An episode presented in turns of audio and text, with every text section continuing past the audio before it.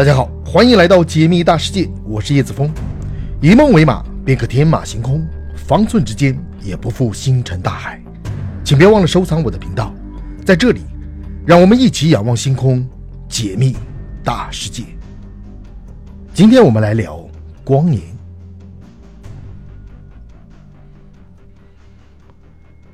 可观测宇宙的半径范围大约四百六十亿光年，一光年的距离。只是其中的四百六十亿亿分之一而已，微不足道。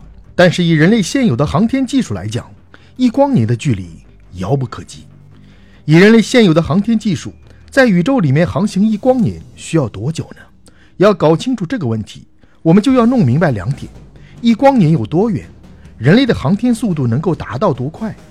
第一点，一光年有多远呢？光在宇宙真空中的传播速度约为三十万公里每秒。一光年的距离就是光在宇宙真空中沿直线一年内传播的距离，所以一光年大约是九万四千六百零七亿公里。这是多远的一段距离？我们可以这么理解：这相当于我们从地球到太阳来回往返六万三千二百四十一次，从地球到月球往返两千四百六十六万次，绕地球赤道两亿三千七百万圈。显然，一光年的距离十分的遥远。第二点，目前人类的航天速度能够达到多快了呢？目前离开地球最远的探测器是旅行者一号，它目前的速度达到了十七点零六二公里每秒。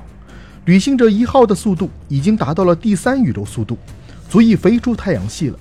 以它这样的速度飞行一光年，需要大约一万七千五百年。竹诺号木星探测器的速度达到了七十三点三三公里每秒，每小时二十六万四千公里。以它这样的速度飞行一光年的距离，需要大约四千零九十年。从这两个探测器的速度来看，太空探测器要飞行一光年需要太久的时间。科学家估计，太阳系的半径范围大约有一光年，因此人类要是以这样的速度是无法离开太阳系的。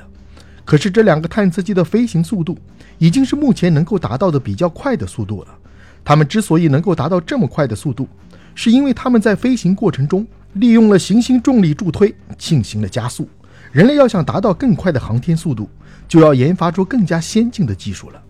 目前来看，唯一能够让人类飞跃以光年计算的宇宙空间，抵达太阳系以外的星系的航天器，就是太阳帆飞船。